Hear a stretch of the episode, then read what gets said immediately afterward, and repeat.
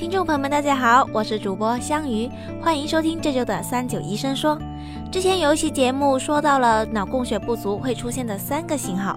不少听众就在下面留言说想要再听听脑供血不足有什么治疗方法。因此这周我们咨询了广州南方医科大学珠江医院神经内科主任医师谭胜医生。下面让我们来听听谭医生对这个问题的看法吧。哎，脑供血不足治疗上呢，就是要。比如说是动脉硬化斑块引起的，我们现在很大有很多好的技术，可以放支架，使这个血管呐狭窄的血管扩张起来，这是一个比较先进的一个办法。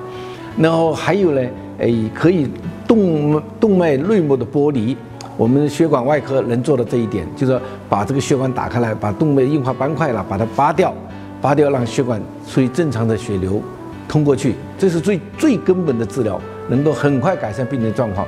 这个，那么其他的治疗就通过药物了，一个是通过脑细胞营养药，让脑细胞对这种缺血、缺氧的耐受性增加，这是第一个。第二个呢，改善循环，就是我们可以通过补液增加血液血流量，使它的血液到脑里面多一点，来带上这一部分供血不足的情况。我们自己做治疗哈，我们会用一些诶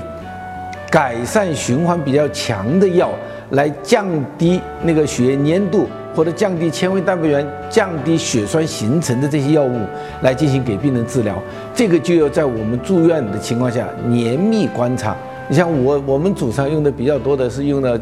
呃，降铅的治疗，来对这些动脉硬化斑块的病人进行改善。感谢谭医生的回答，希望这期内容能帮助到有这方面疑问的听众了。到这里，这周的三九医生说也要差不多了，我们下周六再见吧。